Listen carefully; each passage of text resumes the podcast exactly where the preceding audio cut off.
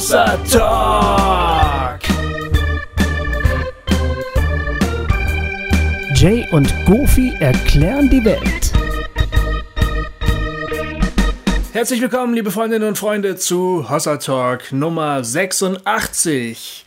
Diese Folge ist ein Live-Talk, den wir Anfang Oktober in Marburg aufgenommen haben. Also wir waren ja zweimal live äh, in Marburg zu hören. Den Micha Talk, also wo uns die Micha Lokalgruppe aus Marburg eingeladen habt, den habt ihr schon gehört.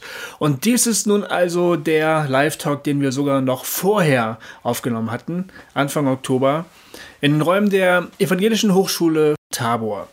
Die Studentinnen und Studenten von Tabor und vom Marburger Bibelseminar. Die haben uns gemeinsam eingeladen zu einem Live-Talk und wir haben dann also da so vor einer ziemlich großen Gruppe von etwa 70 Leuten oder so gesessen, Jay und ich, und haben die Fragen beantwortet, äh, die uns gestellt wurden.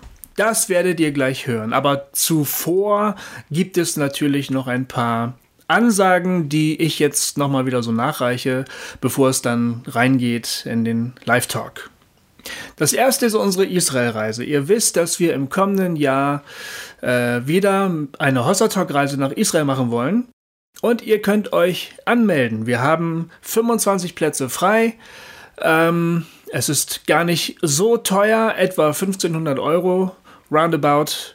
Und ähm, ihr solltet euch anmelden, damit ihr einen der nicht ganz so vielen Plätze ähm, ergattern könnt.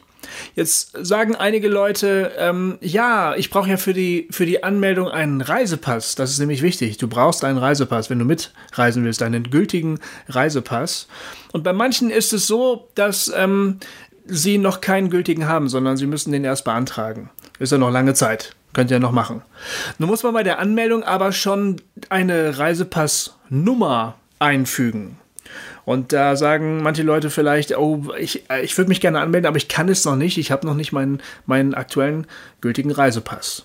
In dem Fall kann man sich mit einem kleinen Trick behelfen. Tragt einfach die Nummer eures alten Reisepasses ein oder eine Reisepassnummer mit den äh, entsprechend vielen Stellen. Irgendeine, die ihr euch ausdenkt. Es geht einfach erstmal nur in der Anmeldemaske darum, dass da eine Nummer steht.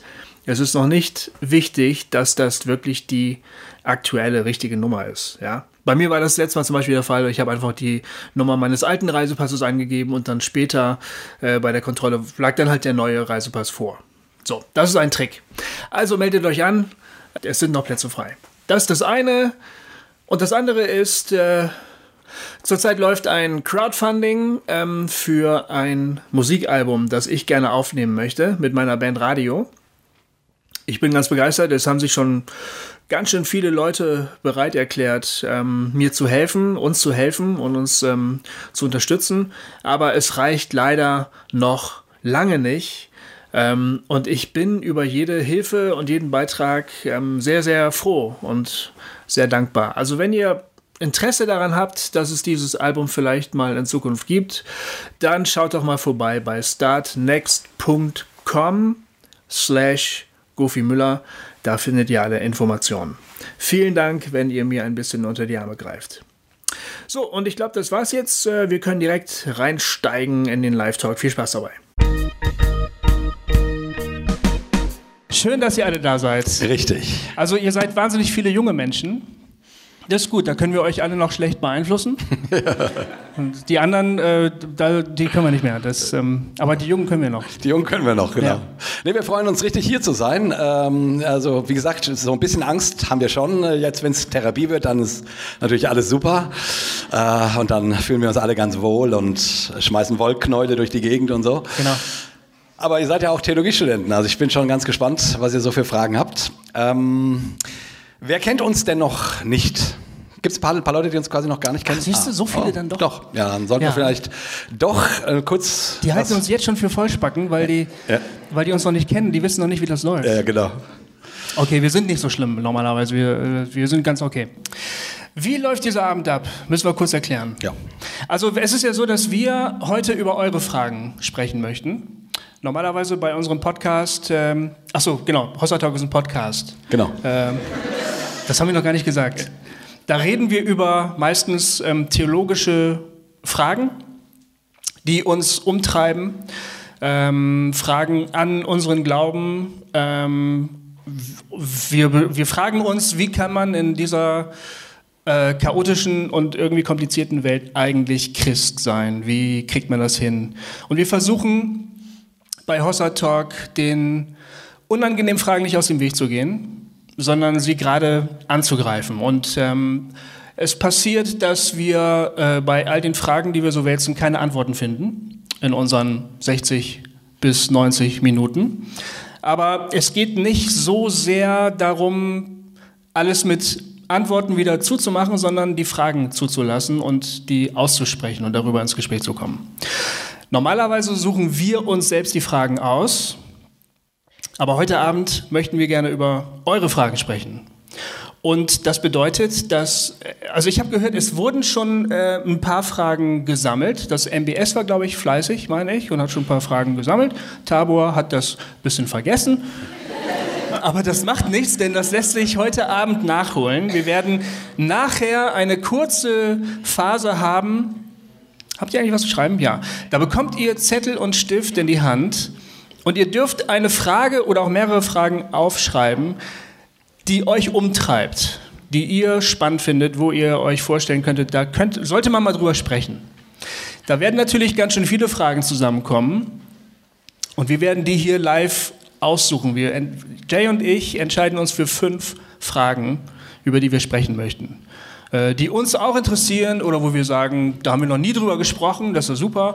Bei manchen Fragen werden wir sagen, also naja, da haben wir Folge XY, hört euch das bitte mal an, ne? da haben wir schon ein bisschen unseren Senf dazu gegeben. Aber manche Fragen, die interessieren uns auch und über die werden wir dann ad hoc spontan sprechen. Genau, und äh, es gibt hier ein Mikrofon, ein Saalmikrofon, wo ihr dann äh, wenn wir mit diesem Frageblock durch sind, gerne noch Rückfragen stellen könnt. Ne? Ähm, weiß nicht, wie wir das machen. Am besten, wir sagen dann, hat jemand eine Frage und dann muss sich jemand melden und irgendjemand rennt mit dem Mikrofon dann zu euch. Genau. Ähm, ich weiß, das ist ein bisschen, seid ihr vielleicht nicht so gewohnt, aber es wäre super, weil wir nehmen das natürlich auf ähm, und wäre natürlich toll, wenn die Fragen dann mit auf die, mit aufs, äh, auf die Aufnahme kämen. Sozusagen. Genau, wir nehmen das auf. Und wir planen eigentlich, das dann auch irgendwann mal im, in den, ins Internet zu stellen, weil wir das so machen. Weil wir cool sind. Nee, weil, weil es einfach so ist. Weil wir es können, ja. genau. Weil wir das Internet haben. Vielen Dank, dass ihr uns ausgehalten habt. Aber eure Fragen waren auch wirklich sehr, sehr spannend. Wir haben fünf Gewinner und einen Joker. Ja. Okay, ich, ich stelle euch die Frage nochmal vor. Das ähm, im Prinzip kam die doppelt vor sozusagen. Also die eine Frage war, kann man als Christ Jesus in den Hintergrund stellen, um interreligiöse Gemeinschaft zu fördern? Und ähm, was haltet ihr davon, wenn man sich aus unterschiedlichen Religionen, Weltanschauungen bedient, inspirieren lässt? So eine Art Patchwork-Glauben entwickelt, nach dem Motto, prüft alles und das Gute behaltet. Genau, die zwei, ein Komplex. Ja, cool. Die die Frage ist erstmal, wäre für mich, was bedeutet Hintergrund? Hm. Das äh, ist ja schon ein bisschen, also das klingt gleich anrüchig. Ich würde andersrum fragen. Ich glaube, wenn, wenn, man, wenn man mit Menschen spricht, die nicht glauben oder die einen anderen Glauben haben, also inter, interreligiösen Dialog pflegt, dann ist natürlich die Frage, ähm, bringt man als allererstes das, was trennt, das, was unterschiedlich ist? Oder kann man nicht auch mal darüber reden und sich daran freuen, was man sehr ähnlich sieht? Oder sogar den anderen äh, fragen, hey, erzähl mal, wie, wie ist denn es bei euch und, und so weiter? Weil ganz oft, also du findest ja in jeder Religion ganz spannende Gedanken, ganz spannende Menschen, Menschen, die wirklich auch äh, Erkenntnisse haben. So, ne? es, äh, Erkenntnisse gibt es ja nicht nur ähm, im christlichen Glauben, sonst äh, würde die Wissenschaft keine Erkenntnisse hervorbringen. Da, wo Menschen sind, lernen Menschen was übers Leben. So, also von daher finde ich es äh, dem, dem anderen zuhören und, und sich mit dem anderen auseinandersetzen und dem, dem Raum geben und von ihm lernen erstmal super wichtig. Das wäre für mich auch noch gar nicht mal Jesus in den, in den Hintergrund äh, stellen. Das, das ist einfach offen auf den anderen zugehen. Ähm, die Unterschiede sind aber natürlich da. Und es ist natürlich irgendwie doof, wenn man so tut, als gäbe es die nicht. Von daher, ich, ich weiß nicht, in den Hintergrund stellen, aber in den Hintergrund stellen klingt so, klingt so, klingt so, als würde ich das machen, um den anderen nicht zu beleidigen oder so. Ja, ich meine, ich glaube, ich weiß, wo die Frage herkommt, denn man macht ja schon öfter die Erfahrung, dass wenn die Sprache dann irgendwann auf Jesus kommt, dann wird das Gesprächsklima manchmal ein bisschen schwieriger. Re Leute reagieren empfindlich. Äh, es ist leicht, über Gott zu reden und über das Göttliche und über Werte, über das Gute. Solange du einigermaßen im Allgemeinen bleibst, ist es relativ leicht, finde ich, ähm, gemeinsame Position zu finden. Ja? ja. Wenn es dann auf die Person Jesus kommt, wird es manchmal ein bisschen frostig, weil ähm, ich zum Beispiel habe eine stark ausgeprägte Jesusfrömmigkeit, würde ich mal sagen. Ähm, Jesus ist in meiner eigenen Spiritualität so der, der Kernpunkt. Das ist, liegt an meiner Prägung natürlich, äh, meine Herkunft. Ähm, dass ähm, ich das auch von früh an immer so gelernt habe. Äh, es gibt keinen anderen Namen, äh, aus, aus dem wir selig werden sollen und so weiter.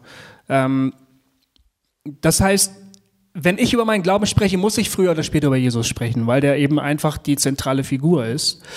Und, dann, und dann kann es unter Umständen passieren, dass Leute sagen, oh, jetzt. Aber jetzt denk noch mal, die Frage ging ja um interreligiösen Dialog. Mhm. Also es ging ganz bewusst darum, man spricht mit Menschen, die bewusst einen anderen Glauben haben, so, äh, und will mit denen in den Dialog kommen. Und da finde ich die Frage in, insofern berechtigt. Also verstecken finde ich irgendwie doof. Und ich fände es auch irgendwie blöd, wenn sowas in einem Gespräch überhaupt nicht vorkommen darf. Das wäre ja ganz furchtbar. Ja. Aber fällt man gleich mit der Tür ins Haus oder, äh, oder hat man nicht ist es nicht hilfreicher und gerade heutzutage, weil ich meine, es ist nun mal so, wir brauchen interreligiösen Dialog, wir brauchen Dialog, die in der globalisierten Welt geht es nicht mehr ohne. Wenn wir uns nicht miteinander verständigen in irgendeiner Form, dann fliegt uns die Welt irgendwann um die Ohren, meines Erachtens. Also gerade in dieser globalisierten Welt äh, geht es ohne, ohne dass die Religionen sich miteinander unterhalten, nicht. Hm. Und ich finde, dann irgendwann darf man auch gerne miteinander streiten. Das finde ich auch gut. Ja. Ist die Frage nur, fängt man gleich mit dem Streit an? Fängt man gleich damit an ja. und sagt, Jesus Christus ist der Weg, die Wahrheit und das Leben. Niemand kommt zum Vater denn durch ihn. Und, und wenn du nicht, dann kommst du in die Hölle oder so. Mhm. Fängt man damit an? Oder kann man nicht von dem anderen auch was lernen? Also ich finde das Wort, wie war das Verstecken? In den Hintergrund. In den Hintergrund. Schwierig, weil was bedeutet denn ja, das? Ja, weißt du, es ist eine zweischneidige Sache. Also es kann einerseits ähm, vielleicht klug sein und ähm, hilfreich sein, erstmal nicht die, die, die, die Spitzen rauszuhauen, sondern den Common Ground zu suchen. Aber es kommt vielleicht auch zu so einer Situation, wo du denkst, ich müsste jetzt eigentlich mal in der Hinsicht sagen, was ich denke. Du weißt aber, ab dann wird das Gespräch schwieriger. Und dann, aber dann, und dann könnte es ja sein, dass, dass man dann sagt, oh, dann spare ich das lieber aus und versuche die Gemeinsamkeiten zu betonen. Aber wird es das? Also Weiß ich nicht. gerade mit Menschen, die selber sehr religiös sind, die, also die sind doch ganz, ganz oft, also Moslems zum Beispiel, die wollen hören, an was du glaubst. Und die wollen hören, warum du nun glaubst, dass Jesus Christus der Sohn Gottes ist. Also die, die, die, die glauben das dann zwar nicht und die diskutieren auch mit dir, aber dass du das glaubst, finden die erstmal gut. Weil denen ist lieber jemand glaubt was, als all das Säkulare, wo man alles nur noch wischiwaschi sieht. Damit haben die ja ein, ein Problem. Also ich glaube gerade im Dialog mit, mit anderen frommen Menschen, die ja wissen, dass Traditionen und dass bestimmte Gedanken in dieser Religion wichtig sind, denen ist schon klar, dass man nicht einfach nur äh, irgendwie Wischiwaschi-Zeug glaubt, wenn man das ernst meint. Mhm. Denke ich. Mhm. Also ich glaube, da ist, da ist durchaus Resonanz dafür da, dass du was anderes glaubst als die, mhm. würde ich denken. Im Säkularen ist es vielleicht schwierig, wo Menschen sagen, ja, ich glaube an die Energie und, uh, und ich bin so, und Gott macht mich so fröhlich und geil und uh, irgendwie sowas. Aber da, weißt du, ich habe ähm, meiner Erfahrung nach, ähm, ich war ja früher Evangelist ja. und wenn ich ähm, mit Leuten gesprochen habe, die komplett überhaupt null Kontakt zum christlichen Glauben hatten, war das auch gar nicht so schwer. Man konnte, ich konnte alles Mögliche sagen. Ich konnte auch die, die basalen Aussagen des Evangeliums konnte ich kurz und knapp zusammenfassen. Und da hat ähm, die, die meisten Leute, die wirklich komplett, in, also vor allen Dingen in Ostdeutschland ist mir das passiert, die, die wirklich von nichts eine Ahnung hatten, die haben eher gesagt, ach, das ist ja interessant. Die haben nicht so gesagt, äh, die haben nicht so empfindlich reagiert, wie ich das früher auch erlebt habe, äh, bei diesen unsäglichen Straßeneinsätzen, weißt du? Und, und, und da war das ich ja immer weiß. so. Also du, du machst da Sketchboard zum Beispiel, ne? Diese, diese Tricks mit dem, mit dem Flipchart und du malst da so witzige Buchstaben auf und aus dem Galgenmännchen wird dann ein Berg und aus dem Berg, da plötzlich steht da eine Fahne und dann ist es eigentlich ein Kreuz und dann dreht sich der Prediger irgendwann um. Du denkst die ganze Zeit, wann sagt er endlich Kaffee oder wann sagt er endlich Schlümpfe oder so, ne? Dann dreht er sich um und sagt, und an diesem Kreuz ist Jesus Christus für sie gestorben, ne? Ich weiß, das haben wir als Jugendlicher in Bremen öfter äh, gemacht. Das war der Moment, wo die Leute gesagt haben, ach Gottchen, nee, ne? Und dann sind sie weggegangen. Und dann haben wir halt gesagt, siehst du, das Wort Jesus spaltet die Geister. Ja. Und, und, dann, und dann haben wir uns bestätigt gefühlt und haben gesagt, ja, mh, die Predigt von Jesus, das ist eine ganz, ganz heiße Sache. Ich weiß nicht, mein, ich glaube heute, dass die Leute sich halt einfach verarscht gefühlt haben. Genau. Würde ich auch denken. Ich glaube auch vieles, was wir deutsche oder europäischen Christen als Christenverfolgung Verfolgung wahrnehmen, ist eigentlich mehr unsere eigene Schuld, weil wir einfach Idioten sind manchmal. Ne?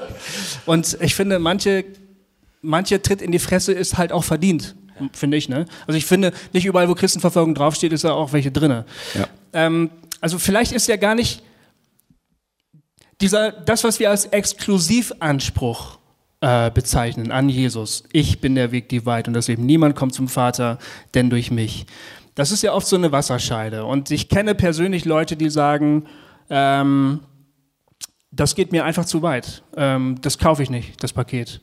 Äh, die ganzen Werte und so finde ich okay. Menschenliebe, super. Nächstenliebe, klar. Äh, die Armen, jawohl. Die Reichen müssen, klar, alles super. Aber wenn du wieder mit Jesus und der einzige Weg und so kommst, dann bin ich raus. Ne?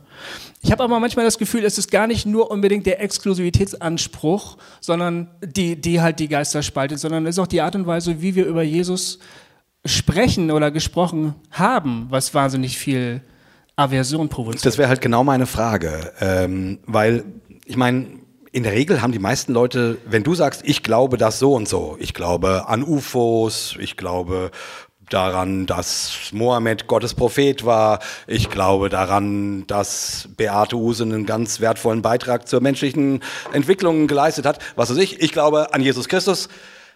Also die, die, die, die, die, wenn du das so glaubst, damit haben die wenigsten ja ein Problem. So. Hm. Und ich vermute mal, die wenigsten haben auch ein Problem, wenn, wenn du sagst, ich glaube, dass Jesus Christus der einzige Weg zu Gott ist. Ah ja, wenn du das so glaubst, ja, ist ja gut. So. Mhm. Problematisch wird es natürlich an der Stelle, wo du das Menschen ähm, aufnötigst. So. Naja, das, irgendwann sagst du ja, und das gilt übrigens auch für dich, Freundchen. Ja, natürlich. Das ist ja sozusagen der, das missionarische Dilemma, in dem du stehst, dass, ja. es, dass du ja willst, dass der andere das auch glaubst, mhm. glaubt. Ähm, und ähm, ich, ich weiß nur nicht, also, und da wäre ich bei, bei dir, bei dem, was du gerade gesagt hast, ähm, wie schnell muss das kommen? Ja. Und da sind wir wieder bei der Frage, kann man Jesus auch mal in den Hintergrund treten lassen? Mhm. Also wie schnell muss ich dem anderen sagen, und du musst auch Jesus Christus kennenlernen? Weißt du so? Ähm, ähm oder ist es nicht okay, wenn ich erstmal eine ganze Weile sage, ja, das glaube ich so?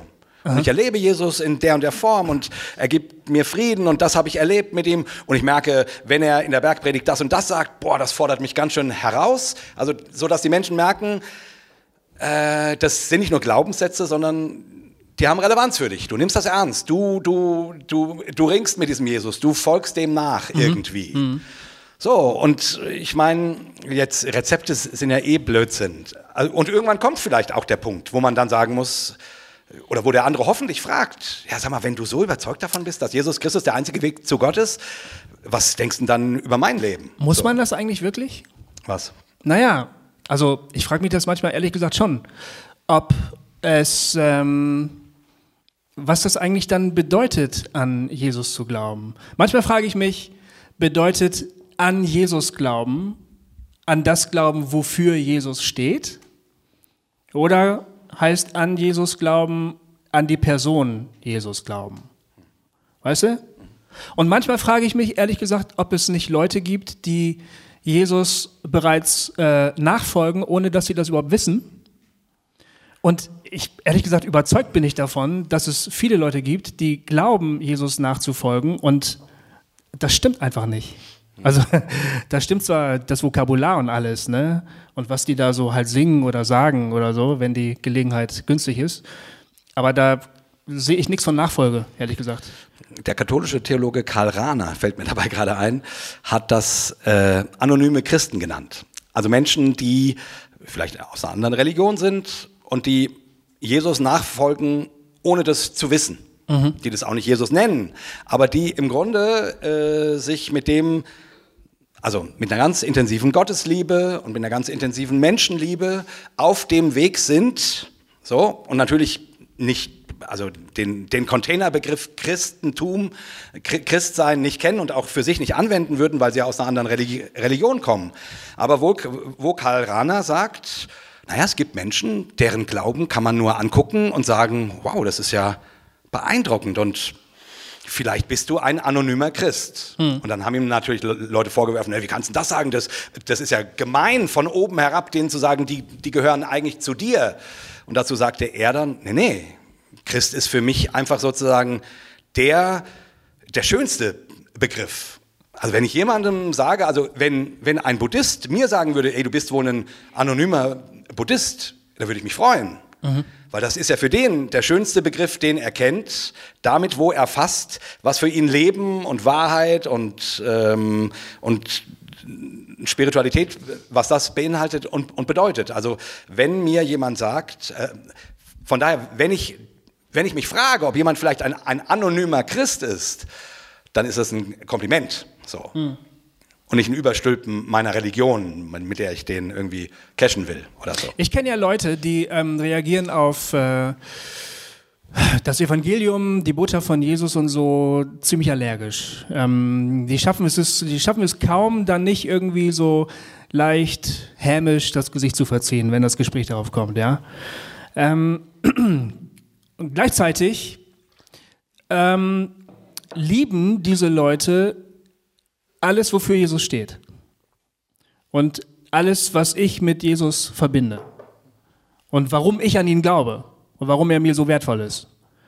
Ähm, und da frage ich mich manchmal, das, wogegen die solche Aversionen haben, oder eigentlich frage ich mich das gar nicht, sondern ich bin davon überzeugt, ich, das, wogegen die solche Aversionen hegen, ist eigentlich das Evangelium, das ihnen mal verkündet worden ist oder das ihnen mal eingebläut worden ist. Worunter die möglicherweise sogar gelitten haben. Und jetzt wir mit Hossa Talk äh, bekommen ja immer mehr Kontakt zu Leuten, die uns schreiben und äh, wir bekommen Einblicke in so fromme Leidensgeschichten, so gescheiterte Gemeindechristen, gescheiterte sonst was. Ähm, so, so dass die, die, die, die Gleichung ist viel zu einfach zu sagen, verkünde das Evangelium, das ist die gute Nachricht und wer diese nur gute Nachricht hört und sie annimmt, der wird frei. Ne? Es gibt so viele Evangelien in der Welt, von so vielen Denominationen verkündet und von so vielen psychisch gestörten Kinderstunden, Onkels und Tanten in irgendwelche Kinderherzen reingepustet, dass du dich manchmal fragst, äh, ob das wirklich so eine gute Idee ist, das Evangelium zu verkünden, oder ob es nicht irgendeinen anderen Weg noch zu Gott geben könnte. Und, und in solchen Momenten zum Beispiel, wenn ich ganz genau weiß, wenn ich jetzt Jesus sage, ist das Gespräch vorbei. Ja. Weil ich die Biografie dieser Person kenne und weil ich den Hintergrund vielleicht ein bisschen kenne. In solchen Situationen sage ich dann manchmal lieber Gott. Und dann ist der Fisch gelutscht. Ja, unbedingt. Also ich meine, ist, das ist eh die Frage, die ich mir bei diesem ganzen Komplex stelle. Geht es dabei, geht es, also wenn man Jesus bekennen will, ne, Jesus nachfolgen will, ähm, die Welt mit Jesus bekannt machen will, Ne? Finde ich ja alles eigentlich gute, gute Dinge.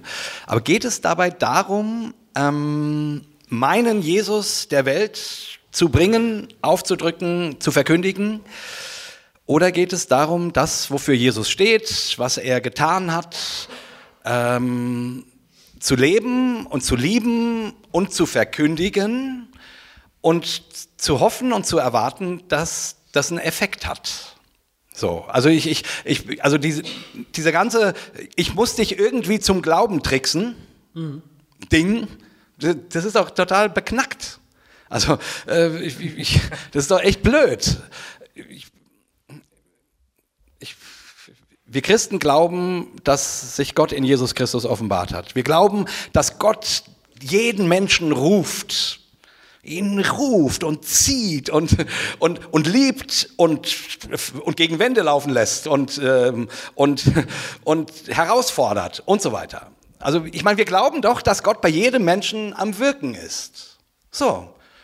Und wir sind, wir, wir machen unseren Teil und mehr nicht. Und dem einen liegt das mehr vielleicht sozusagen, Jesus offensiver zu verkündigen und dem anderen liegt das weniger. Also ich, ich finde immer diese Forderung, das, das muss so und so ablaufen und die und die Sätze müssen gesagt sein. Oh, das ist doch total beknackt. Worum geht's denn? Geht's um Sätze oder geht's um, um Jesus? Hm. Geht's um die richtigen äh, Reihenfolgen und, oder geht's geht es darum, diesem fantastischen Gott nachzufolgen und das irgendwie in die Welt hineinzubringen. So, und ich, ich kann das nur äh, ganz schwach. Ich, ich, ich kann nicht die perfekte Predigt halten, die alle Leute überzeugt. Und manchmal äh, sagen die Leute in meiner Gemeinde, wenn ich predige, ja, ich habe nichts verstanden, weil ich zu kompliziert war. Und dann denke ich mir, ist mir doch egal, äh, ist halt so. Aber egal. Also ich, ich, ich, ich bin manchmal, ich krieg's manchmal einfach nicht besser hin. Und verdammt nochmal, das muss doch okay sein. Also, es muss doch okay sein in einem Moment, wenn du merkst, boah, Jesus würde dieser Person jetzt, also wenn du jetzt Jesus oder Gott sagst, mhm. bei Jesus wäre das Gespräch vorbei. Ist es notwendig, dass das Gespräch vorbei ist? Okay, es mag eine Situation geben, wo es notwendig ist, dass das Gespräch vorbei ist, weil du Jesus sagst. Die mag mhm. es vielleicht geben. Ja, aber, doch, stimmt. Ja, aber sagen, das ist ja. auch vielleicht eine von 30 oder sowas. Hm.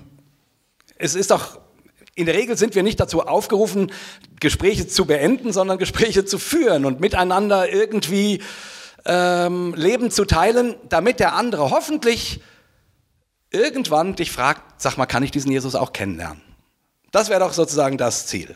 Und dazu gehört von mir aus äh, auch, Ver auch Verkündigung. Nur dem einen liegt, liegt es mehr und, und dem anderen weniger. Ich, also ich finde diese ganze, äh, dieses erstens, zweitens, drittens, viertens, das muss gesagt sein. Ich finde das hm. irgendwie schwierig. Es gibt bestimmt jetzt schon viele Rückfragen, oder? Ja, wahrscheinlich. Glaubst du? Ähm, die Frage ist vielleicht so ein bisschen, was bedeutet Jesus vom Wort her? Und wenn man sagt, okay, das ist das jüdische Wort eingedeutscht oder der jüdische Name, eingedeutscht, dann könnten wir vielleicht auch von der tieferen Bedeutung herkommen und darüber mit den Menschen ins Gespräch kommen und letztlich dann sagen, ja, wir reden eigentlich schon die ganze Zeit von dem, den wir Jesus nennen, nämlich der, der heilt und der rettet, ähm, der von Gott geschickt ist. Und wir kommen alle an diesen Punkt, wo wir einen Retter brauchen. Und egal, ob das dann ein Psychotherapeut erstmal ist oder ein Krankenhausarzt, ähm, dann würden viele von uns vielleicht sagen, da hat Gott mir durch diesen Menschen geholfen. Und ähm, den brauchen wir aber am Ende, wenn unser Leben zu Ende geht. Ähm, also wenn ihr sagt, man, man muss jetzt nicht immer die gewisse Reihenfolge, was weiß ich was, so dieses Vier-Punkte-Armband oder irgendwas abarbeiten. Was heißt das denn konkret? Also kann ich ähm, Leuten von Jesus erzählen, ohne dass ich vom Sühnetod spreche? Kann ich Leuten von Jesus erzählen, ohne dass ich von der Auferstehung rede? Reicht es, wenn ich sage, der war ein netter Typ? Was soll ich machen? Äh, naja. Also die Art und Weise, wie das Evangelium verkündet wird, ist immer schon sehr, sehr stark vom Kontext abhängig, in den das, die Botschaft reingesprochen wird.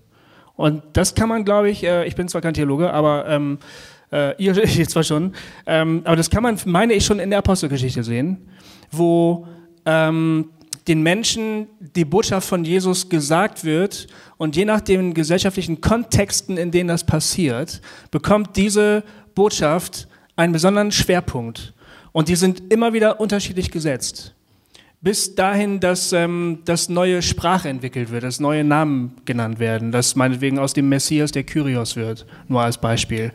Ähm, und deshalb glaube ich, ja, das ist genau so möglich, wenn du einer Situation, äh, wenn du einer konkreten Person in einer konkreten Situation begegnest und es gibt die Möglichkeit, das Evangelium von Jesus zu sagen, dann wird diese Botschaft eine ganz bestimmte Schwerpunktsetzung haben, weil sich das nämlich an, dem, an der Hörerin oder an dem Hörer orientiert und nicht so sehr, meiner Ansicht nach, an der rechten Dogmatik. Das ist natürlich, wir sind es ja so gewohnt. Es gibt so bestimmte Schlagworte, die müssen fallen. So. Du hast es gesagt, Sühne, Sühneopfer, Auferstehung äh, und so weiter. Der Herr, äh, zur Rechten Gottes, Dreieinigkeit und, und so weiter.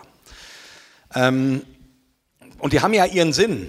Ne? Die haben ihren Sinn, weil man sich in diesen Worten ähm, quasi in einem Begriff versucht, irgendwie klarzumachen worden, glaube ich eigentlich und so. Und ich, ich finde, die haben auch ihre Berechtigung. Also ich, ich würde nicht sagen, man darf mit niemandem über die Auferstehung reden oder so. Es ist ja Quatsch.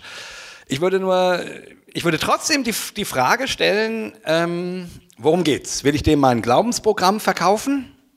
Dann hat es sowas Ideologisches. Ne? Also äh, du musst glauben, Punkt 1, Punkt 2, Punkt 3, Punkt, Punkt 4. Willst es?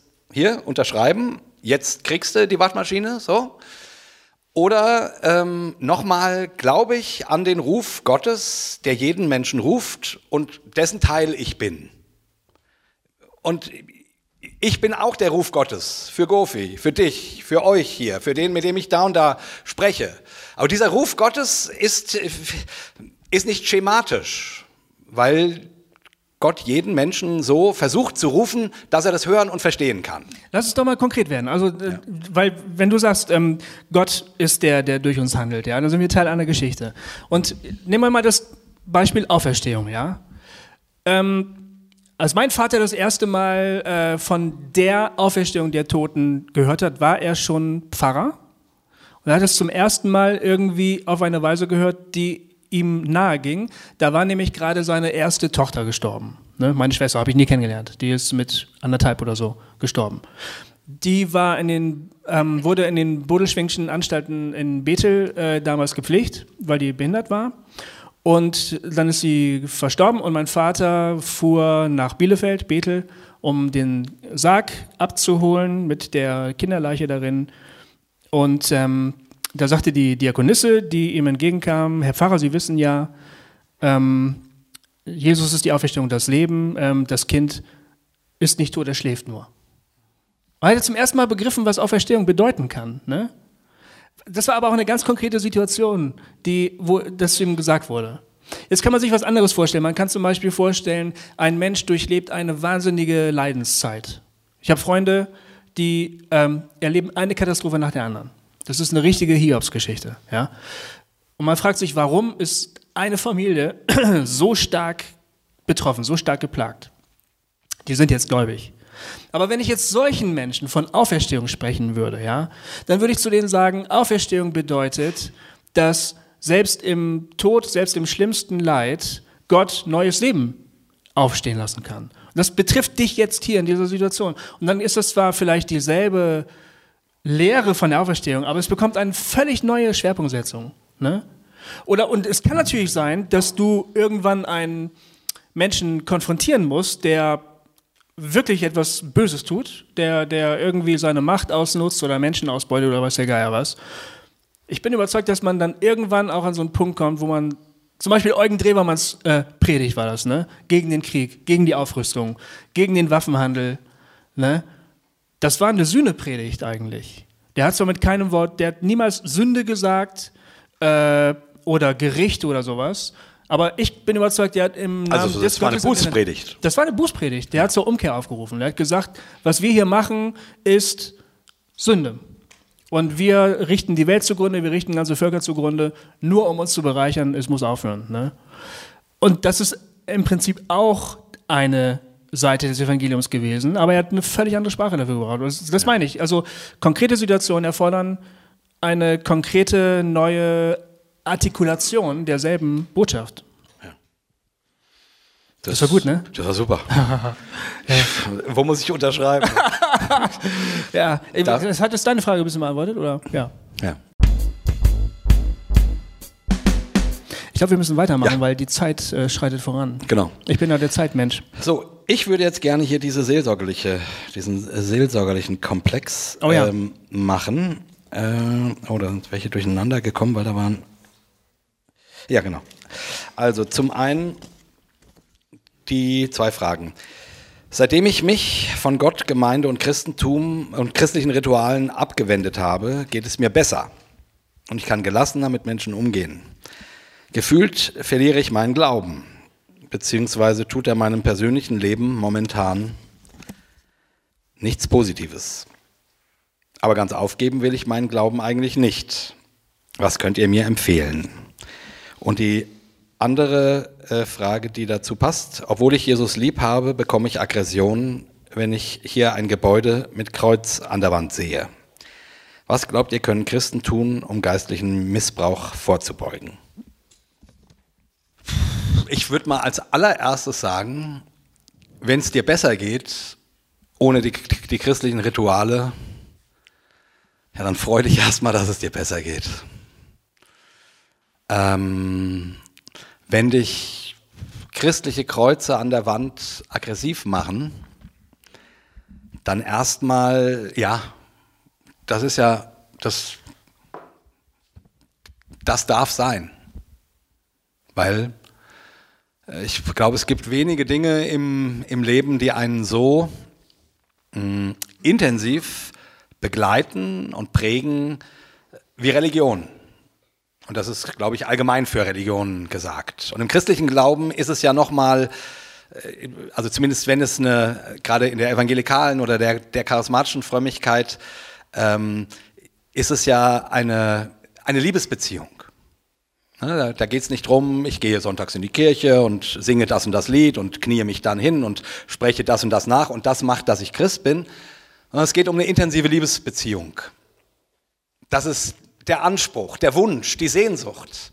Das, wo man irgendwann mal gesagt hat, ja, das will ich. Und wenn das schief geht, dann ist das wie eine Scheidung. Wenn du eine Ehe führst, einen Partner hast, jemanden liebst und der sagt, der oder du sagst irgendwann, es geht nicht mehr.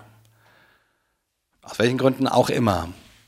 Dann ist das äh, eine der furchtbarsten Dinge, die dir passieren. Und bis du das aufgearbeitet und, und irgendwie verarbeitet hast, dauert das echt lang. Das ist so.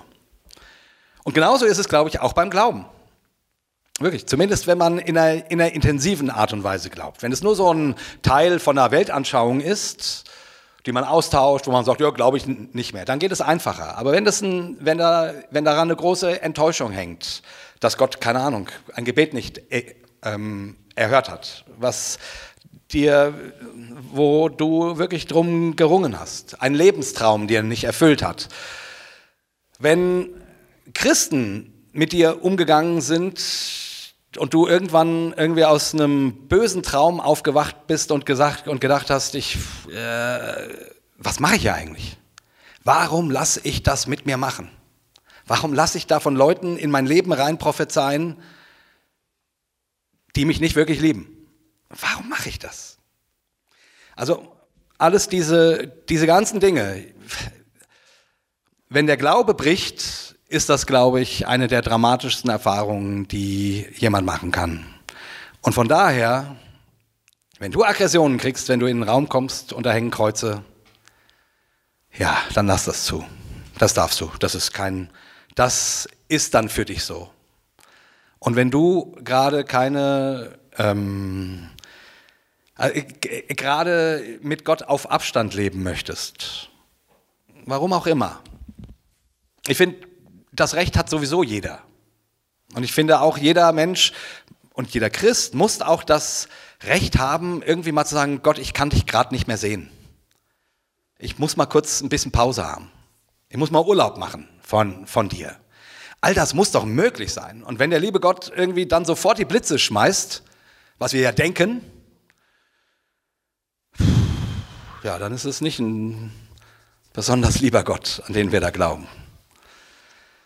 Also, ich will damit nicht sagen, es geht um nichts. Ich will damit nicht sagen, Nachfolge, Ernsthaftigkeit ist nicht gefragt, sondern ich will sagen, da wo du jetzt gerade stehst und das, was hier beides beschrieben worden sind, das sind schon sehr, sehr heftige emotionale Reaktionen hier. Ähm, mein Glaube tut meinem persönlichen Moment, Leben momentan nichts Positives. Ja, man, man muss doch die Frage stellen, geht es darum, einen rechten Glauben zu haben? Ist das der Kern des Lebens? Oder geht es darum, zu gesunden und ein gutes Leben zu leben? Ein Leben, wie wir glauben, dass es sich Gott für uns von Anfang an vorgestellt hat. Und es kann passieren, dass die christliche Religion toxisch wird, aus bestimmten Situation, äh, Situationen heraus, Umständen heraus. Und dann steht die halt einem gesunden Leben im Weg und ist definitiv nicht der, das Heilmittel, um gewisse Verletzungen oder Traumata oder so wieder zu überwinden. Das ist dann nicht der Weg. Dann ist auch die Rede vom Kreuz nicht der rechte Weg.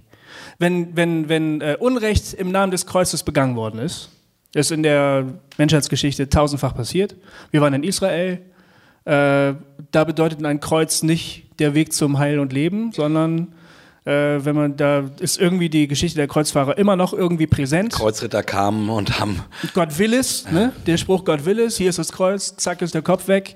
Ähm, da, da ist das Kreuz kein, kein Symbol, das für dich für Hoffnung steht oder für Leben oder für Neuanfang oder für Gott mit mir im Leid gemeinsam, irgendwie sowas, sondern da steht das, dann ist es das Symbol der Unterdrücker. Und dann kann das unmöglich der Weg zum, zum, zum Leben sein. Das geht dann nicht. Und das muss man überhaupt erstmal, die, die eine Frage auf dem Zettel war, warum muss man aus Evangelikalien flüchten? Ja, aus dem Grund. Weil manche Leute in, also nur mal als Erklärung, Evangelikalien äh, in meinem Buch bedeutet nicht die gesamte evangelikale Bewegung. Das ist ein polemischer Begriff, der das bezeichnet, was schief läuft innerhalb der evangelikalen Bewegung. Ich bin wahrscheinlich immer noch Evangelikaler, vermute ich. Ist mir letztlich scheißegal, aber ich glaube, es ist immer noch so. Ähm, aber flüchten aus Evangelikalien muss man, wenn man Schaden nimmt in diesem Umfeld und merkt, wenn ich hier nicht weggehe, dann verliere ich mein Heil, dann verliere ich meine Gesundheit, dann verliere ich meine psychische Gesundheit, meine seelische Gesundheit. Ich muss hier weg. Ja. Und manchen Leuten geht das so. Ja. Das ist eine typische Hossa-Talk-Frage, ja. übrigens. Ja. Ich, also solche Fragen kriegen wir öfter. Wir haben ja beide sozusagen auch ähnliche Erfahrungen gemacht. Also ich, ich kann mich gerade hier mit diesem äh, mit der langen Frage, äh, nee, ich kann mich ehrlich gesagt mit beiden total gut identifizieren. Ich habe eine ganze Zeit lang gedacht, immer wenn ich auf der Autobahn in, in, in ein Auto mit einem Fisch gesehen habe, habe ich gesagt, und zu eurem Scheißverein will ich nie mehr gehören. so, also da kam richtig so.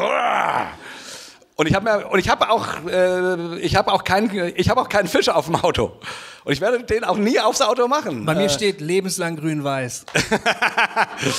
yeah. Äh, ja, ich bete für dich, Bruder. Aber äh, nee, aber ich will sagen, genau diese Fische waren für mich ein waren waren für mich ein Trigger ähnlich wie, wie das hier für jemanden anscheinend das Kreuz an der Wand ist oder wie das äh, für ähm, das andere war eine Frau, würde ich sagen, ähm, von der Schrift her, wie das für dich ist, dass du sagst, bestimmte christliche Rituale, Dinge, die immer wieder passieren. Und ähm, ich, also das Problem ist, ähm,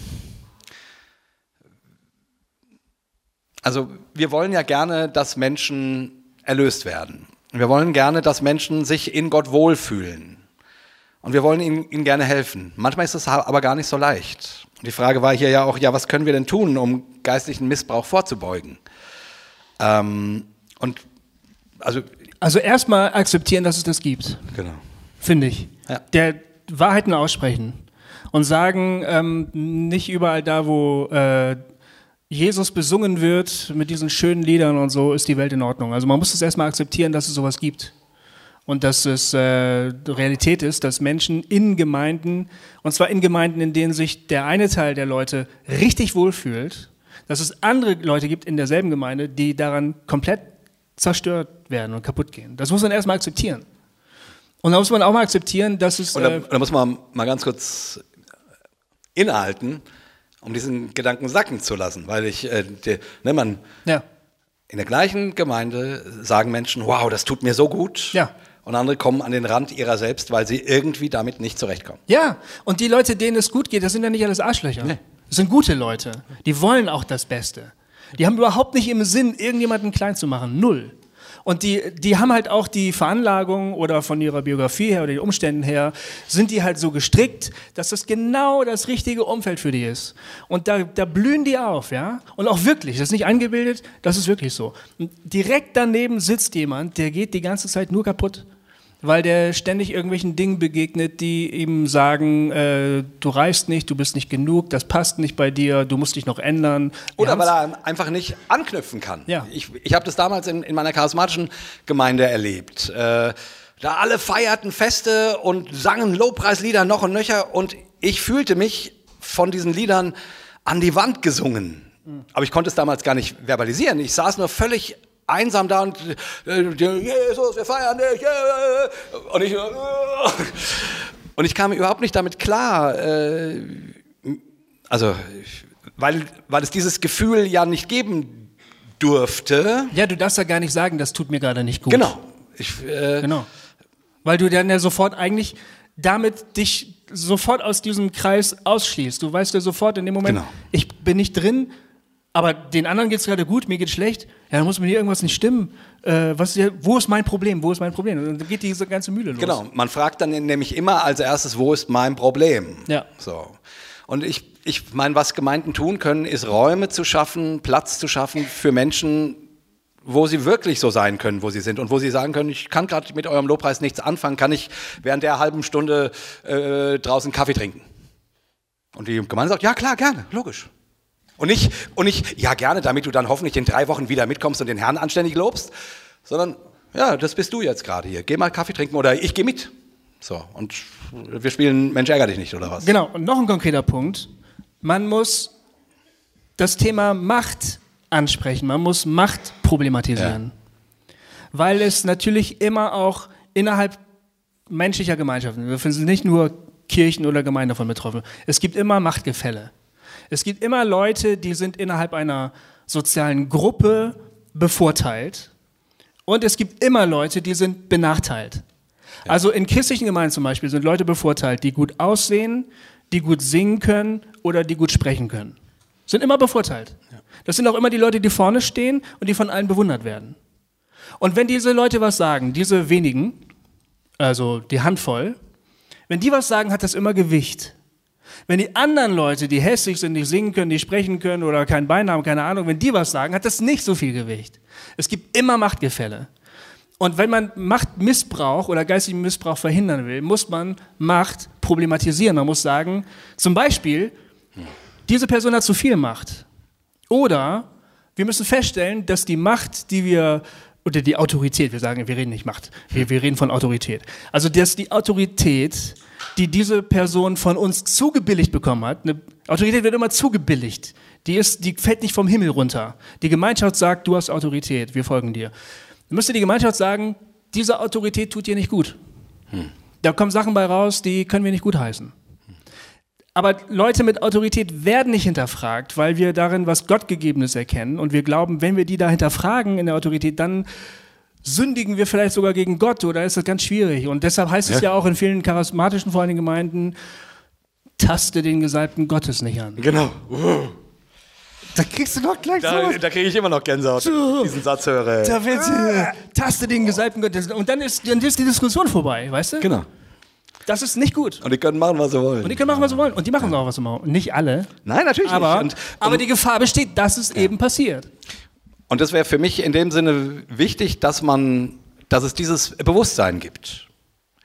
Das gehört zum Leben dazu, dass es Machtgefälle gibt und das geht auch unter Umständen schief. Und das geht, und wie kann man sich dem, äh, wie kann man dem vorbeugen? Und wenn dann ein Leiter eben sich das selber auch bewusst macht. Hey, ich, ich, es kann sein, dass sich Menschen von mir missbraucht fühlen, obwohl ich das nicht will. Ja. Was kann ich tun? Hey, wie, wie, wie, ähm, keine Ahnung, als ich den und den Satz zu dir gesagt hast, wie, wie war denn das?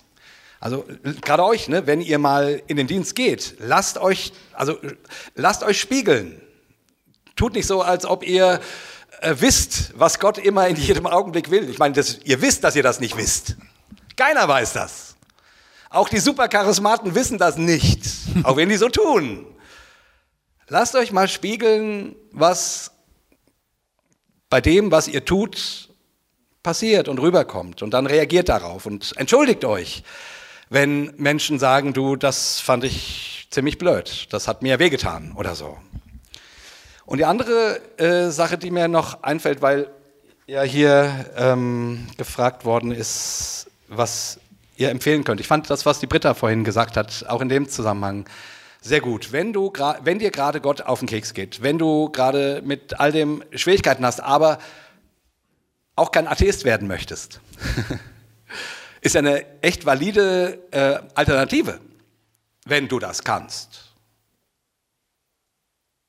Das ist für uns Christen manchmal nicht, nicht so leicht, Atheisten zu werden, weil da hängt ja gleich ganz viel hinten dran. Aber ich finde, die Alternative kann man sich ja durchaus mal denken. Was, wie, wie wäre denn das und so? Also ich, ich, ich, meines Erachtens, die Britta hat gesagt, von dem, von der Bedeutung des Namens Jesu herkommen. Und Jesus bedeutet, Gott ist mit uns. Gott ist mit dir. Und so blöd das klingt und so sulzig das klingt, aber ich finde, einfach mal sich diesen Namen gefallen lassen. Gott ist mit mir. Auch wenn ich jetzt wie der sogenannte verlorene Sohn weggehe. Oder wenn ich Gott gerade nicht ertragen kann. Mein, was, was glauben wir denn, was das Kreuz bedeutet? Doch genau das. Dass Gott an die Orte geht, wo keiner sich vorstellen kann, dass Gott dahin geht. Also wirklich mal Gott ist mit mir. Ich, ich kann den ganzen Zirkus gerade nicht machen. Entweder von den Ritualen oder von der Theologie oder von meinem eigenen Glauben her. Aber ich will einfach mal diesen Satz. Jesus heißt, Gott ist mit mir. Den nehme ich mal. Ja. Und dann man, ist er mit uns oder ist er nicht mit uns? Muss der mit uns geglaubt werden? Muss der mit uns theologisiert werden? Muss, muss der mit uns ritualisiert werden? Oder ist er mit uns? Und ich, meine große Hoffnung ist, dass er wirklich mit uns ist und nicht nur so ein Hirngespinst. Okay, aber es gibt eine Rückfrage da hinten. Das Thema geht mir unter die Haut, deshalb bin ich ein bisschen tatterig jetzt. Ja. Äh, ihr wisst das ja. Ähm, wenn der Glaube seine Stabilität erweist, nur dann, wenn ich mich aktiv damit beschäftige, dann ist das ein ärmliches Werk. Ich traue mich das kaum zu sagen, dass ich einer war, der, wie Gofi beschrieben hat, gut singen konnte, gut reden konnte und auf der Bühne eine ordentliche Figur gemacht hat.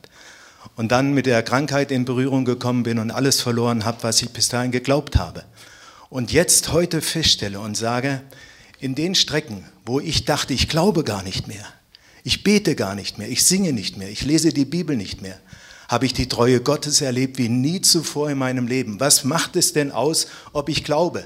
Gottes Treue ist das Gewicht, Gottes Treue ist die Qualität meines Glaubens. Und da kann ich ruhig mal ein paar Wochen Urlaub nehmen. Ich kann das tun. Das schadet mir überhaupt nichts. Und wenn ich theologische Probleme habe, dann muss ich mich nicht verbiegen vorne. Dann kann ich sagen, woran ich zweifle und womit ich kämpfe. Aber die Qualität des Glaubens besteht nicht darin, dass ich toll glaube, sondern dass, wenn ich Urlaub mache vom Glauben oder ich nicht mehr glauben kann, Gott seine Treue so gewaltig beweist, dass er keine Sekunde von meiner Seite weicht und mir die Treue hält. Und dann ich entdecke, wer er eigentlich ist. Erst dann. Ich habe lange gebraucht dazu.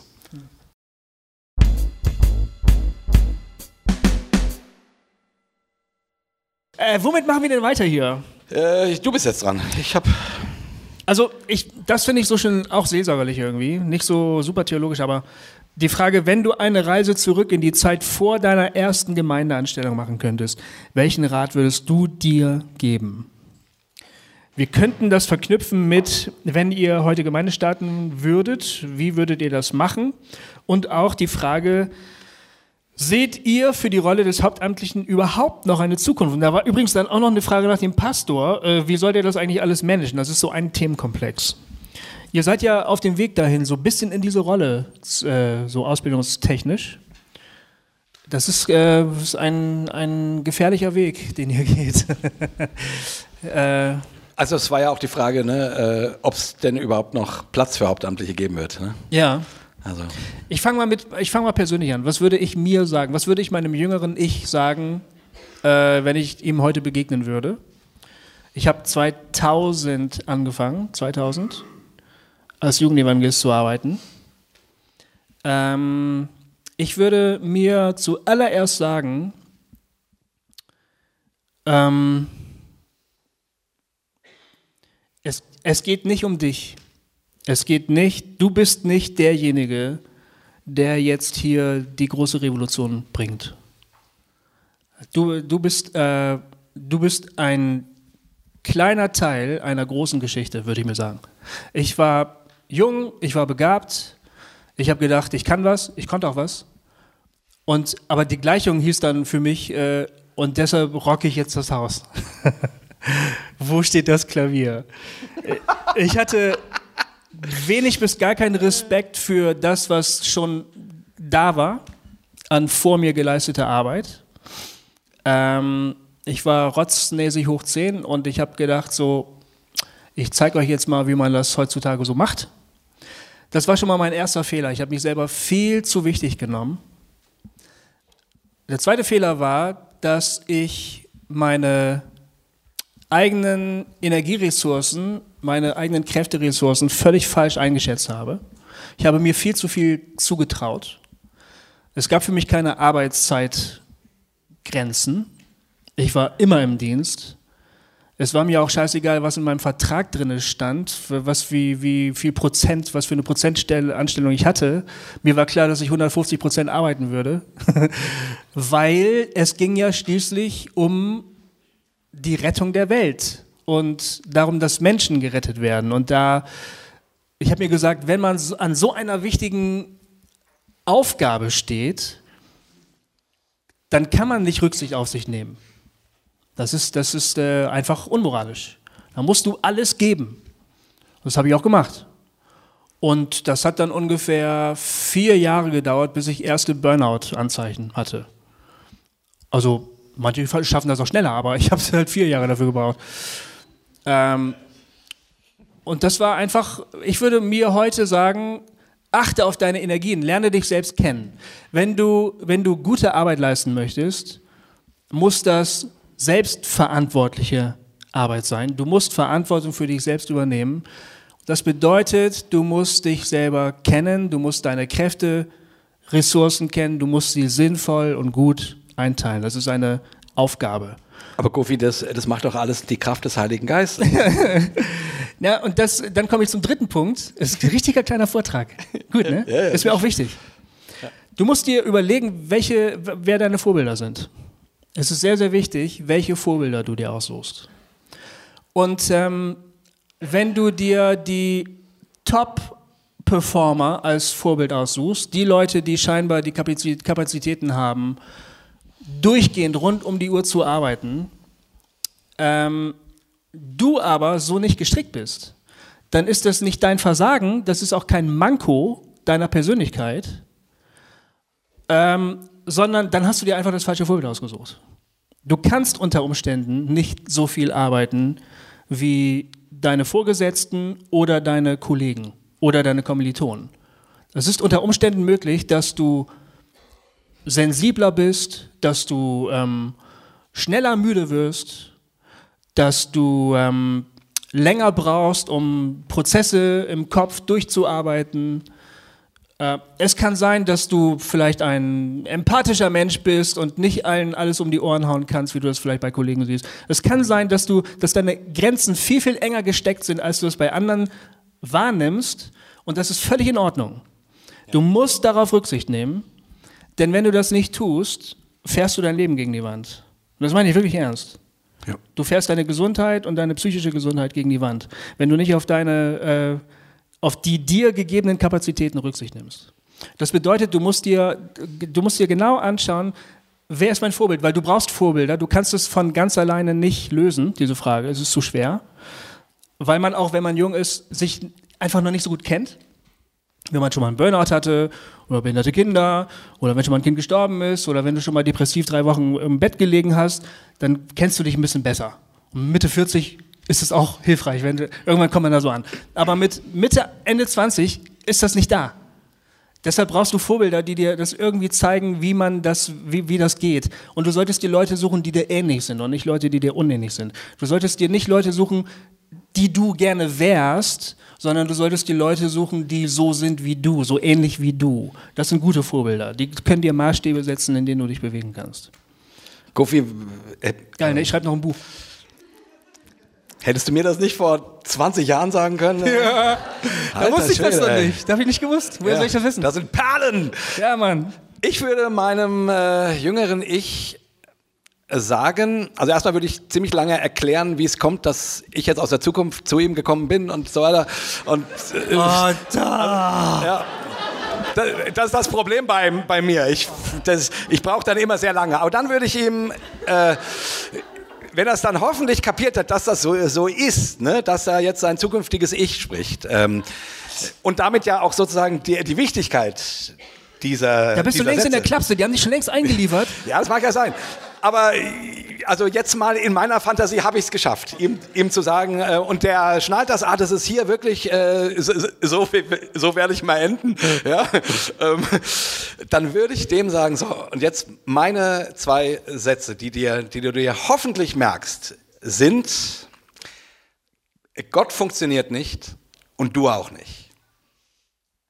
Tschüss, auf Wiedersehen. Darüber denkst du jetzt bitte 20 Jahre lang, lang nach. Das ist cool, das ist cool. Das ist Und dann äh, hast du hoffentlich ein besseres Leben, als ich hatte. Das ist geil. Ist gut, ne? Ja, das ist richtig gut. Gott funktioniert nicht und du auch nicht. Ja.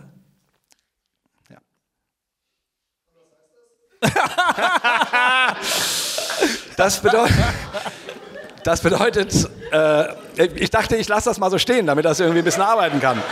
Ähm, was das heißt, weiß ich auch nicht. Es klingt halt gut, ne? nee, es bedeutet natürlich was. Also, ähm, die, eine Krux im, im christlichen Glauben oder überhaupt in, in, in, in einem intensiven Glauben, sagen wir es mal so, in einem intensiven Glauben ist, ist ja an ein intensives Gegenüber, und das ist ja Gott. Also kann man ähnlich auch, auch für Partnerschaften denken. Ne?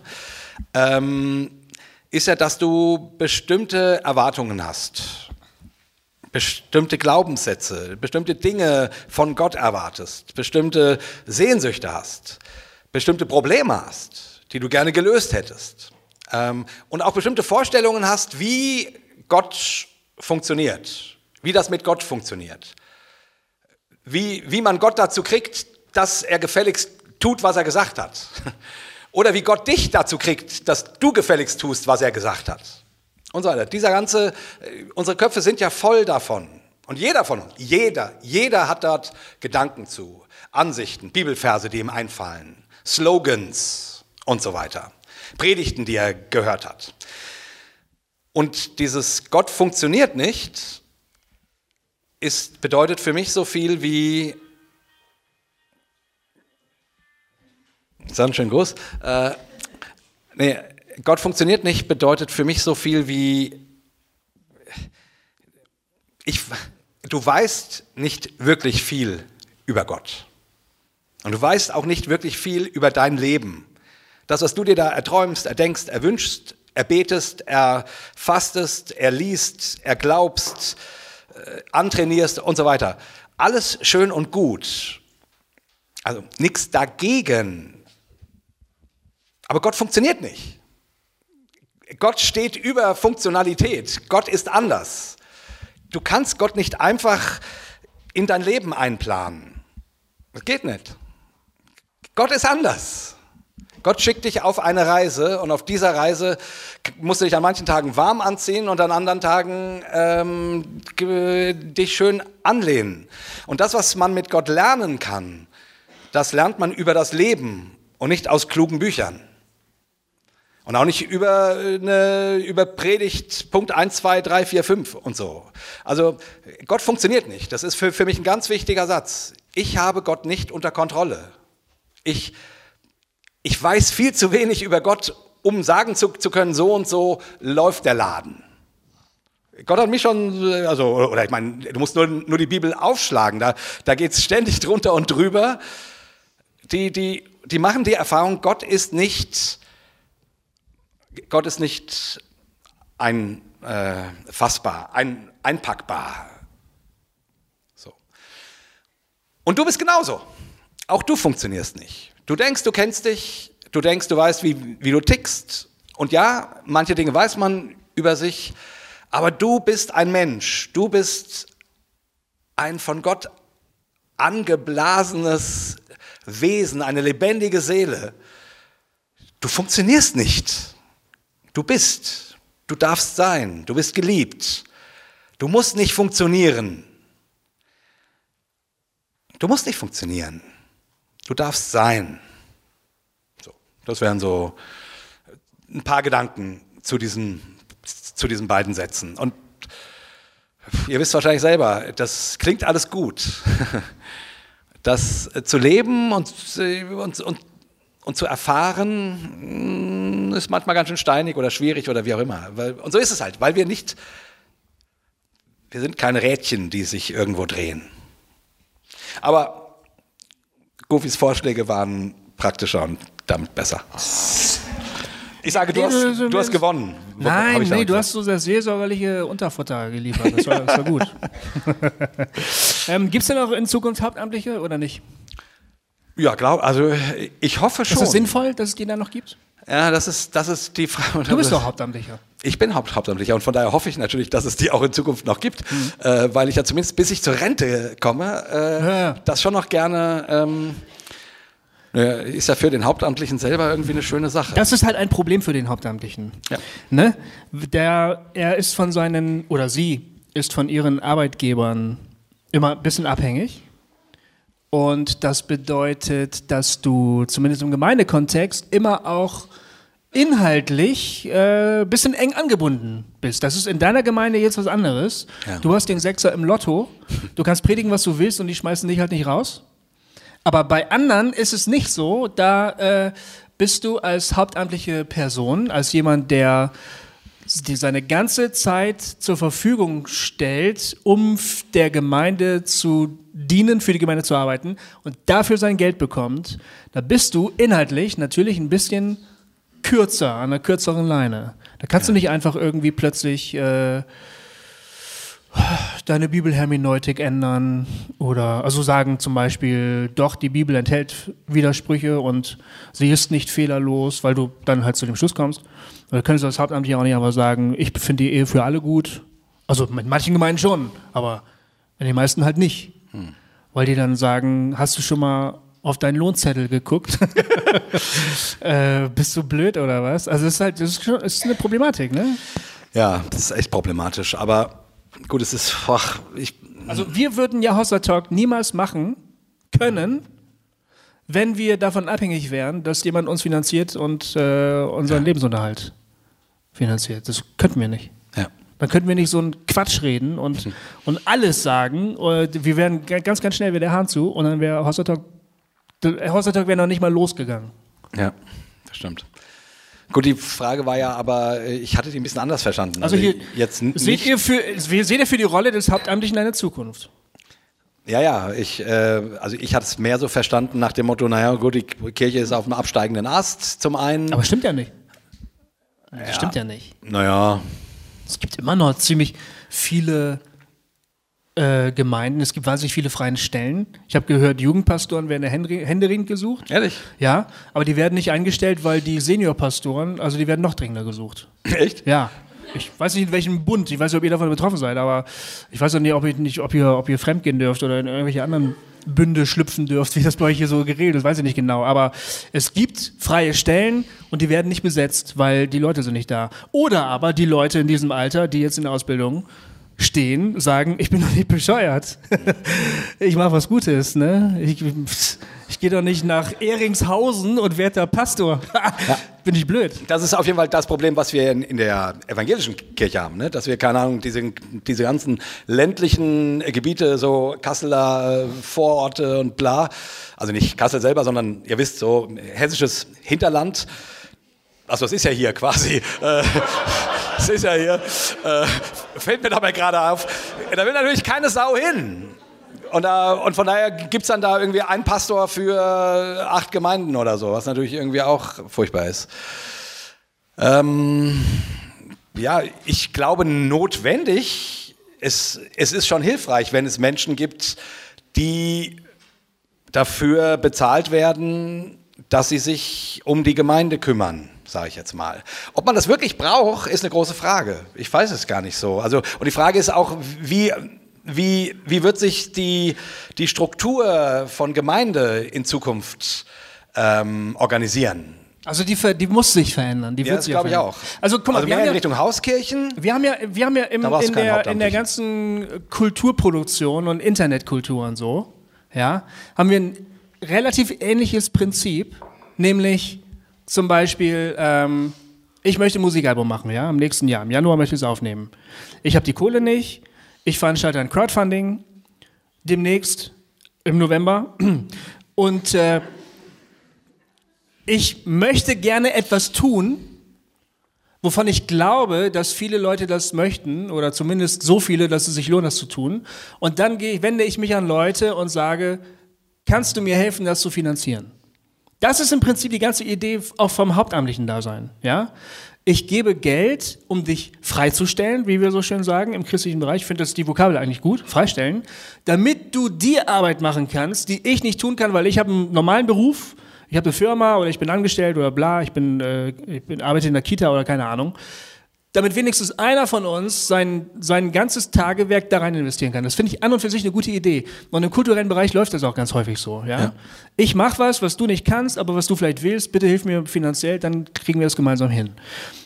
Das Problem ist doch nur, ähm, dass mit dem gegebenen Geld in der Gemeindesituation immer auch Erwartungen verknüpft sind.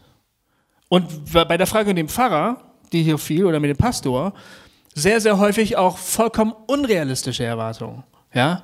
Die eierlegende Wollmilchsau. Was du, die Hohe Mark, kennst du doch, ne? Da? Ja, ja. ja. Die ist voll mit Pastoren. Ja, ohne Scheiß. Also das ist eine psychische, ähm, eine Psychiatrie. Das ist eine Psychiatrie, ja. genau. Die ist voll mit Pastoren. Da kannst du Kollegen treffen gehen. Wenn du da hingehst für die nächsten sechs Monate oder so, triffst du Kollegen, kannst dich austauschen. Mein Schwiegervater war da.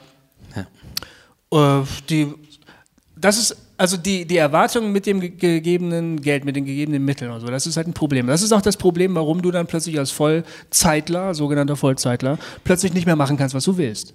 Ja. Oder deine Meinung ändern kannst.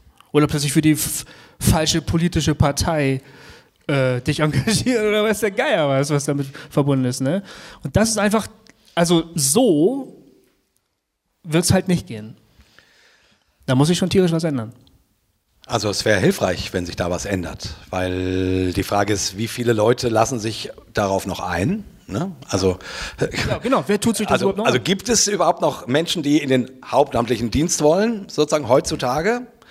Und die andere Frage ist natürlich auch, wie entwickelt sich die ganze gemeindliche Landschaft? So, also das ist für mich auch noch eine Frage. Also äh, braucht es das an sich? Sozusagen. Aber ich finde das schwer zu beantworten, also ehrlich gesagt. Aber ich, ich, ich höre all das, was du sagst. Hm. Ich sehe nur nicht, dass sich das großartig ändern wird in den nächsten 10, 15 Jahren. Vielleicht äh, in anderen Gemeindebewegungen, Hauskirchen oder irgendwas. So, in, vielleicht aber in den alt ein, eingesessenen sehe ich nicht, dass die sagen werden, ach ja, und jetzt, wenn der Pfarrer für die Ehe für alle ist, ist auch nicht schlimm, lalalala, sondern das wird ein No-Go bleiben in bestimmten Kreisen ja, als Beispiel. Ja. Ähm, ähm, oh, da wirst du bestimmte Dinge nicht äußern dürfen. Ja, aber das ist, ist ein Problem überhaupt für die ganze freikirchliche Szene, weil das ein Problem ist, die wir alle mit Heterogenität haben, mit der Unterschiedlichkeit der Meinung, der Unterschiedlichkeit der Lebenshaltungen, der Erwartungen und so weiter. Wenn das Gemeinde steht, Gemeinde ist schon längst in der Sackgasse gelandet, wenn es nicht möglich ist, unterschiedliche Meinungen und Ansätze vielleicht sogar Theologien nebeneinander stehen lassen zu können. Also Ambivalenztoleranz, ne? Wenn die nicht gegeben ist, dann gibt es irgendwann ein bestimmtes Gemeindemodell nicht mehr. Und ich würde sagen, zu Recht. Das gibt es dann zu Recht nicht mehr. Ähm, und ich, ich kann es auch nachvollziehen, wenn junge Leute, die gerade in der Ausbildung sind zu so einem Beruf, sich das angucken im Praktikum und äh, auf den Gemeindebesuchen oder so, die gucken sich die Scheiße an und sagen, ich bin noch nicht bekloppt und versau hier mein Leben. Wieso soll ich das machen? Es gibt so viele schöne Berufe in der Welt, ne? Wieso soll ich ausgerechnet... Podcaster zum Beispiel. genau. Ja, und ich glaube, der Podcast, Hossa Talk zum Beispiel und andere, Worthaus, ich meine jetzt das Format, nicht die Inhalte die, die Formate, die gehört werden und die gemocht werden, zeigen auch, dass sich die Bedürfnisse verändern. Ich persönlich glaube ja, dass Gemeinde fluider werden muss. Die muss flüssiger werden. Die muss flexibler werden. Es muss möglich sein, ähm, spontan Gemeinschaften zu bilden und diese Gemeinschaften möglicherweise dann auch wieder aufzulösen. Und, äh, und dann gründen sich vielleicht, also das, das ist mehr ein sich bewegendes System, als dass es eine starre Struktur ergibt. Das Darüber müssen wir irgendwann mal einen eigenen Talk Das ist machen. total spannend, aber ich glaube auch, das ist wahnsinnig schwer zu, zu, ähm, zu praktizieren, weil die Gefahr immer besteht, dass da bestimmte Leute, die nicht diese Flexibilität haben, dabei untergehen. Das ist ein ja. großes Problem, meiner Ansicht nach. Ja. Aber ich glaube, alles deutet darauf hin, dass die Entwicklung in die Richtung geht. Und dann gibt es diesen normalen Hauptamtlichen, wie wir ihn heute kennen, gibt es da nicht mehr. Glaube ja. ich nicht. Ja, äh, ich, es, es, ich habe dich an die Wand geredet. Alter. Es passiert zum ersten Mal in unserem Leben, ich dich an die Wand geredet. dass ich, dass ich auf die Uhr zeige und sage, es ist äh, halb zehn. Die Leute sind jetzt schon seit zwei Stunden hier. Ja, ist Wahnsinn. Äh, ich glaube, wir müssten langsam mal zum Ende kommen. Ach. Dass das du das auch erleben darfst. das hat der Jay noch nie gesagt. Das habe ich noch nie gesagt. Das ja. ist mein Satz. Ja. Ja, okay. Ja, finde ich gut. Ja, also ich, ähm, die Frage war von mir mit dem, was, was würdest du denn wenn ich sagen, wie du, genau, wie du Gemeinde machen würdest. Weil ich auch mal eine Hauptamtliche war und nach der ersten Gemeindezeit das Gefühl hatte, ich habe Lust, mal Pause zu machen davon. Und als ich mich eine Weile erholt hatte, habe ich jetzt eine Gemeinde gegründet. Und es ist genau dieses Projekt zu gucken, wie kann Gemeinde heute sein und es nicht zu wissen, aber es zu tun, weil es keine Alternative, also weil die Alternative es nicht zu tun nicht besser wäre. Und trotzdem fühlt es sich an wie so ein Kunstwerk, was ja, was einfach sehr komplex ist und sehr spannend ist. Und ich habe für mich so entdeckt, das ist so eine Frage des Überlebensprinzips. Also wenn ich das Gefühl habe, ich kann in der normalen Gemeindekultur überleben und mich da als progressiver Mensch einbringen, dann ist das super und optimal. Aber wenn ich das Gefühl habe, ähm, das nimmt mir irgendwie meine Lebensenergie weg, dann ist es vielleicht besser, sich davon zu entwöhnen und zu gucken, welcher eigene Weg sich zeigt, weil ich glaube, dass letztlich das das dann ist, was auch Reich Gottes ähm, lebendig macht, wenn lebendige Menschen ihren lebendigen Weg gehen ähm, und sich nicht in Dinge anpassen, die unlebendig sind. Kannst du ganz kurz beschreiben, wie ihr das macht? Ihr habt äh, komplett neue Ansätze stellenweise. Ja, absolut. Also sehr radikal. Also in manchen, also auch Vokabular auch teilweise schon auch radikaler, als ihr heute geredet habt. Da war ich so ein bisschen überrascht, doch so ein paar fromme Vokabeln. Ist doch schön, ähm, ne? Ist doch ein gutes Gefühl. Erstaunlich. Ihr ähm, seid sogar schlimmer als Hossa Talk. In gewisser Hinsicht auf jeden Fall, ja. Yeah. Ähm, weiter Raum heißen wir. Raum, weil wir als Menschen unterwegs sind, gar nicht speziell erstmal als Christen, sondern als Menschen. Raum Geborgenheit gehört zum Leben dazu. Weite, weil uns Weite inhaltlich total wichtig ist. Und wir versuchen, also wir haben uns zum Beispiel gefragt, was macht den Sonntag schön? Nicht, was macht einen Gottesdienst schön? Und dann haben wir überlegt, was macht den Sonntag schön und sind darauf gekommen, dass es sowas wie Picknick machen, Zeit mit der Familie, alt und jung miteinander, Natur, Tiere. Und so feiern wir zum Beispiel zweimal im Monat Gottesdienst. Dann, wenn wir Abendmahl feiern, dann machen wir ein Festessen und essen miteinander. Und da ist das Abendmahl reingeflochten. Also wir orientieren uns schon ganz stark auch an durchaus kirchengeschichtlichen und biblischen Dingen. Also heben die Schätze der Vergangenheit.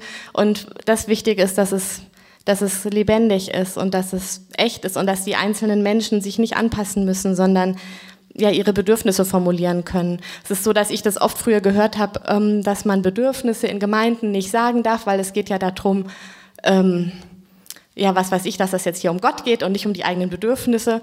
Und für mich ist das total der Aha-Effekt, eine Gemeinde zu gründen mit genau diesem Ansatz zu sagen, wir nehmen uns ernst mit unseren Bedürfnissen oder ich darf mich ernst nehmen mit meinen Bedürfnissen und dann ist es auch für andere gut. Das ist ziemlich schön.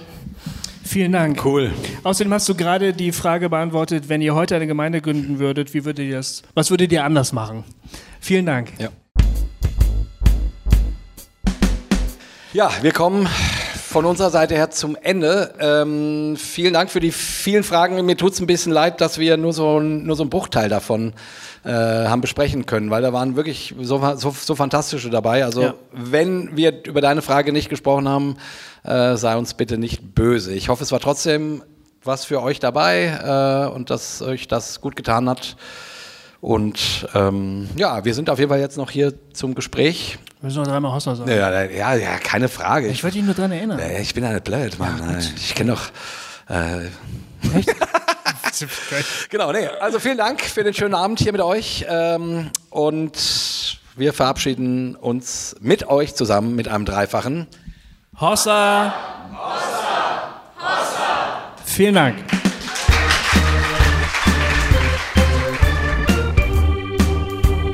Hossa Talk! Jay und Goofy erklären die Welt.